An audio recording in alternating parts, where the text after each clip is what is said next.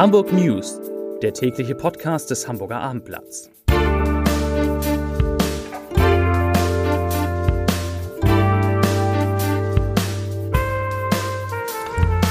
Moin, mein Name ist Lars Heider und heute geht es um das Deutschland-Ticket und was es für HVV-Kunden und Kundinnen bedeutet. Weitere Themen. Die Hamburger Polizei nimmt acht Aktivisten der letzten Generation in Gewahrsam.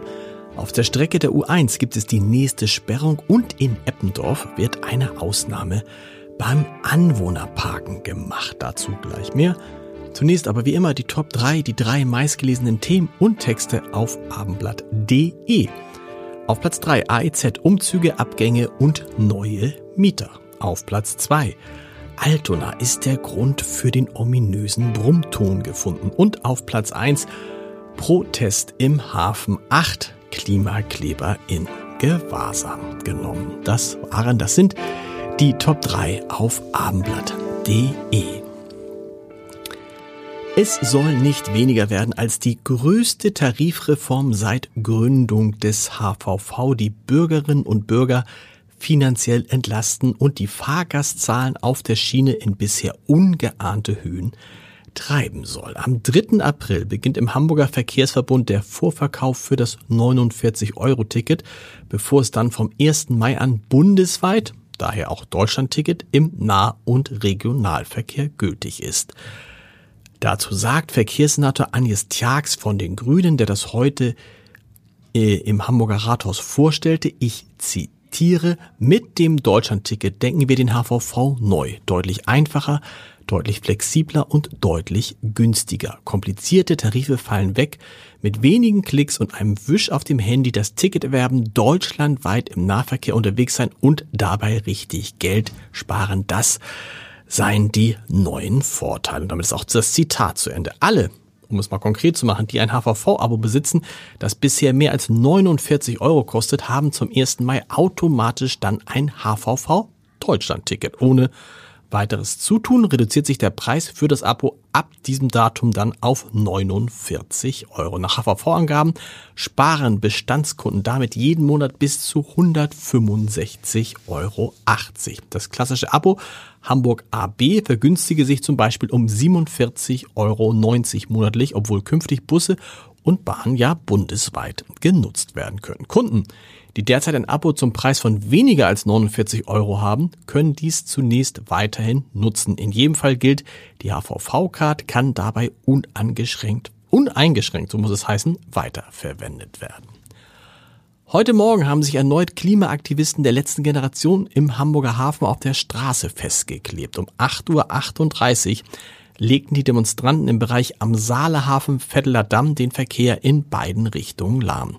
Zwei Demonstranten hatten sich mit Quarzsand und Sekundenkleber in Fahrtrichtung stadteinwärts an der Fahrbahn befestigt, drei Demonstranten auf der Gegenfahrbahn in Richtung stadtauswärts. Durch die Aktion der Aktivisten kam es zu erheblichen Verkehrsbehinderungen im Hafen. Insgesamt waren acht Mitglieder, darunter eines in einem E-Rollstuhl der letzten Generation vor Ort. Die Polizei war auf die Protestaktion vorbereitet. An den Elbbrücken war, wie bereits am Montag, ein Mannschaftswagen mit Beamten stationiert und die haben dann alle acht Aktivisten in Gewahrsam genommen.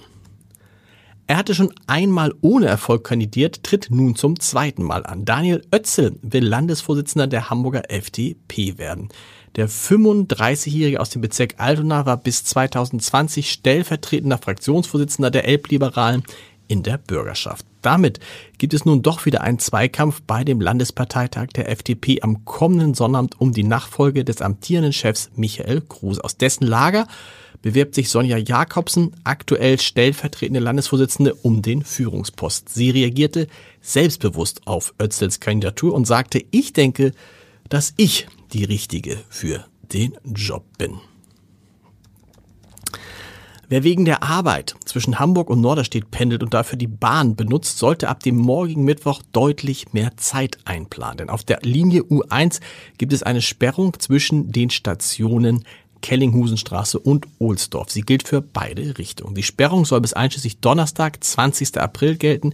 Das teilte der HVV mit. Die Gründe dafür seien der barrierefreie Ausbau der Haltestellen Hutwalker Straße und Alsterdorf sowie vorbereitende Arbeiten für den Bau der neuen U-Bahn-Linie 5 rund um die Haltestelle Sengelmannstraße. Es waren gute Nachrichten und es sind gute Nachrichten, die der Flughafen Hamburg für Reisende, die in die Schweiz fliegen möchten, jetzt vermelden konnte. Die Fluggesellschaft Swiss bietet ab sofort zum Start des Sommerflugplans eine Direktverbindung nach Genf an. Viermal pro Woche wird eine Maschine vom Typ Airbus 220 300 die zweitgrößte Stadt der Schweiz ansteuern. Und freuen oder aufatmen können auch die Anwohner von Hegestieg und Hegestraße.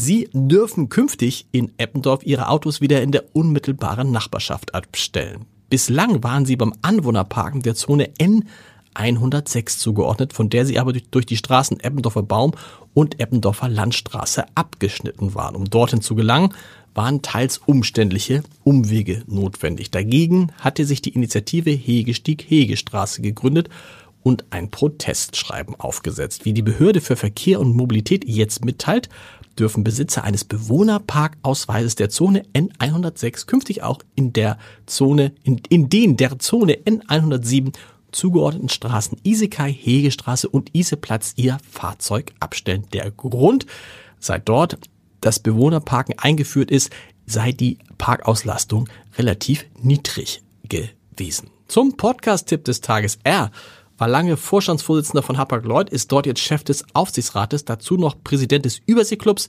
und zählt zu unterschiedlichen Menschen wie Musiker Udo Lindenberg und Milliardär Klaus Michael Kühne zu seinen Vertrauten. In unserer schön kleinen Reihe Entscheidertreffen Heider spricht Michael Behrendt heute über Geld, das Olaf Scholz zurückbekommen wollte, über eine Eigenschaft, die man bei ihm nicht erwartet und über die Freundschaft mit einem, von dem viele ein falsches Bild haben. Zu hören ist das alles unter www.abendblatt.de slash Entscheider. Und wir hören uns morgen wieder mit den Hamburg News um 17 Uhr. Wann sonst? Tschüss.